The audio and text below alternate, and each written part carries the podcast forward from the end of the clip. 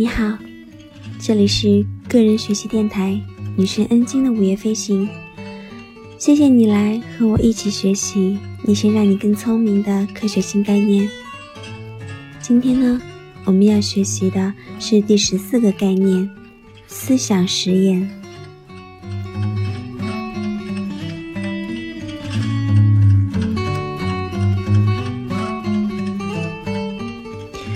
思想实验。从其诞生开始，就是理论物理学的研究工具。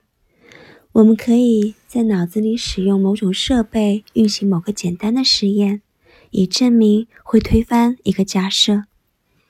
很多时候，这样的思想实验是唯一的方法，因为我们无法通过真实的实验来验证假设，比如说黑洞。思想实验在量子力学的发展中起到了关键的作用。像波尔和爱因斯坦这样的人，都曾通过传奇的思想实验测试他们类似不确定性原理和波粒二象性这样的想法。许多思想实验已经成为时代的流行语，例如薛定谔的猫。人们好奇那只猫如何既死又活。而在经典力学中，研究对象总是被明确的区分为两类：波和粒子。思想实验在这里是理解量子力学及其含义的工具。关于思想实验的主题，不必极尽的标新立异。我个人最爱的是伽利略推翻亚里士多德观点的实验。论证质量不同的物体在真空中下降的加速度相同。你们可能认为，真实试验可以用来检验假设，但是伽利略只要我们想象用一根线系着一大一小两块石头。如果亚里士多德是对的，大小石头的下落速度不同，那么大石头将拉着小石头下落。小石头会降低大石头下降的速度。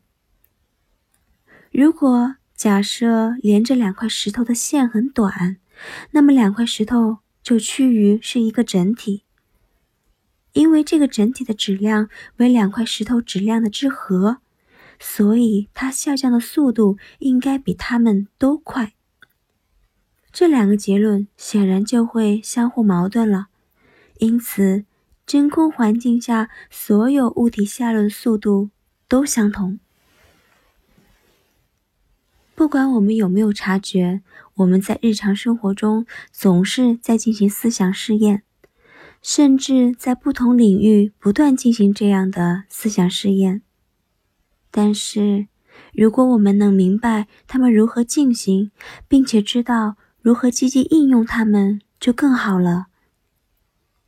当我们面对困难时，我们该如何用思想实验来解决呢？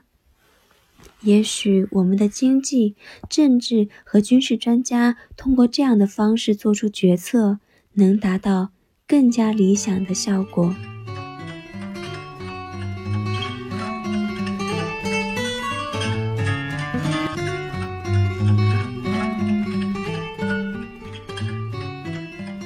好了。这个概念的学习就到这里了。希望你每一天都快乐，也希望你每一天都会有新收获。我们下一次再见了。